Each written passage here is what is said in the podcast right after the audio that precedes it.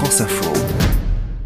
Noël dans les cuisines du monde, c'est un rendez-vous que vous propose France Info euh, sur le site franceinfo.fr en vidéo. Avec vous, Loana Belmondo, bonjour. Bonjour Bernard. Et vos amis euh, de pays différents, et notamment Arnaud, qui est un franco-anglais. Nous allons parler euh, dessert avec lui. D'abord un mot sur lui peut-être, Arnaud? Oui, Arnaud Bachelin. À la base, je l'ai connu à Rome. Il est archéologue, mais il est aussi euh, un des plus grands amateurs de thé au monde. On l'appelle le tea connoisseur.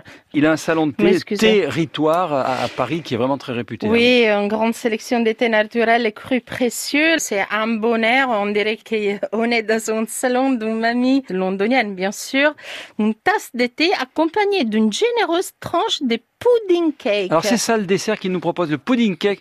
Moi je croyais que c'était le Christmas pudding euh, pour Noël chez les Anglais. Mais oui, vous avez raison, mais il paraît qu'avant le Christmas pudding, il y avait le pudding cake. Alors, le pudding cake, euh, il s'est préparé cinq semaines avant Noël. Et chaque membre de la famille devait remuer et mélanger et faire un vœu à chaque fois qu'il tournait. Et aussi, parfois, on glissait à l'intérieur une pièce en argent. Un peu comme, vous savez, ici, la galette des rois. Alors, c'est un mélange de farine, de beurre fondu, des œufs, des raisins secs, de la crème, du gingembre en poudre, du sucre. Ne nous dites Euh, pas tout, on va tout découvrir sur la vidéo qu'on va voir sur franceinfo.fr et, et sur euh, Facebook. raison. Alors ce qu'il faut dire, c'est des fruits confits quand même, ça c'est important. À la fin, on met des fruits confits. Parce que dans le Christmas pudding, on a les fruits à l'intérieur. En fait, dans le pudding cake, les fruits sont à l'extérieur, mais rien n'enlève ce parfum incroyable qu'il se développe dans toute la maison. Vous aimez Et- cette recette? Ah, j'adore.